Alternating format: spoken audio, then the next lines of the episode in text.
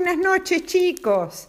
Espero que se encuentren bien, que hayan estudiado, jugado, sin pelearse con sus hermanos, hayan ayudado y que estén listos para el cuento. El cuento de hoy es una fábula. Eh, se llama Andrócles y el león. Pero antes de empezar, eh, quiero eh, hablar un minutito sobre el Coliseo en Roma. Hace dos mil años se construyó eh, uno de los edificios más imponentes de esa época y todavía de ahora. Si alguna vez van a Roma, seguramente vayan a visitar eh, lo que queda del Coliseo. ¿Y qué se hacía en el Coliseo? El Coliseo es una construcción redonda al aire libre. En el medio hay como si fuera una plaza eh, que se, llama la arena, donde solía haber solamente arena. Y en el Coliseo eh, peleaban los gladiadores, los hombres más fuertes de esa época, eh, contra otros gladiadores o contra animales salvajes como leones. Es una cosa horrible porque la gente iba, era como un teatro y la gente iba a ver cómo eh, por ahí un león se comía a un gladiador, imagínense, la gente era, era muy brutal ¿eh? en esa época. Bueno, eh, la cuestión es que Andrócles era un gladiador y un esclavo. En esa época existía la esclavitud. Una persona por ahí eh, pertenecía a otra persona. Y eh, Andrócles eh, era gladiador, esclavo, pero un día huyó de la casa de su amo, de su dueño, y corrió, corrió, corrió porque quería obtener su libertad y eh, llegó a un lugar donde había montañas y donde había cuevas y se escondió eh, para pasar la noche en una cueva. Y allí vio que había un león. Eh, y el león estaba gimiendo, llorando. Entonces Andrócles se acercó, él le tenía mucho miedo a los leones porque él sabía qué pasaba eh, entre los gladiadores y eh, los leones en el Coliseo. Pero se acercó porque pensaba que estaba, el león estaba sufriendo. Y efectivamente, ¿qué le pasaba al león?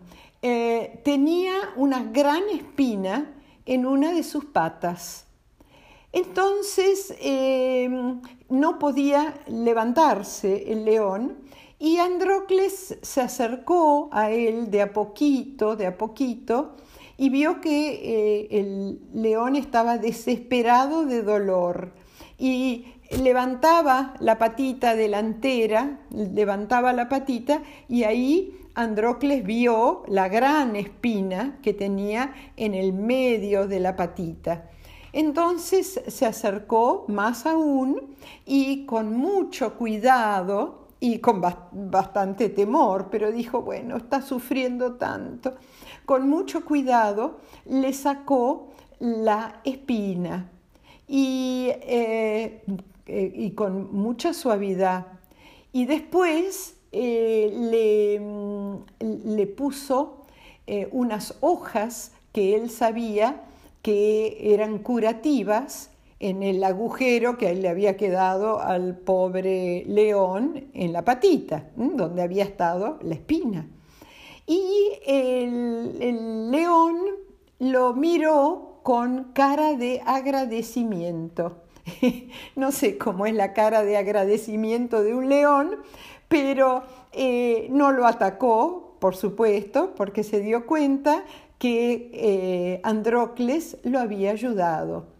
En la cueva había, carne que el león debe haber eh, cazado antes de, eh, clavarse la espina.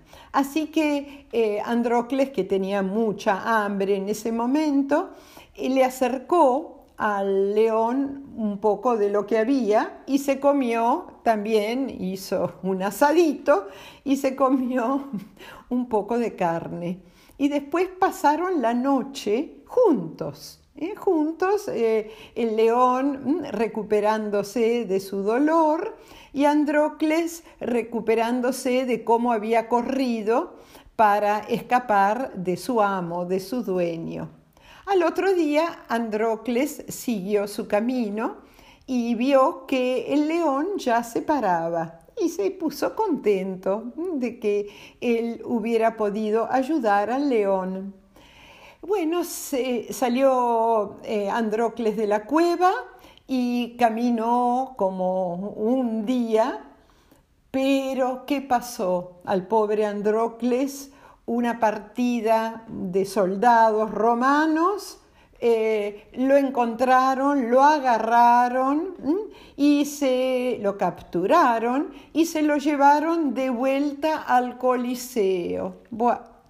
Eh, ya Androcles se dio por perdido.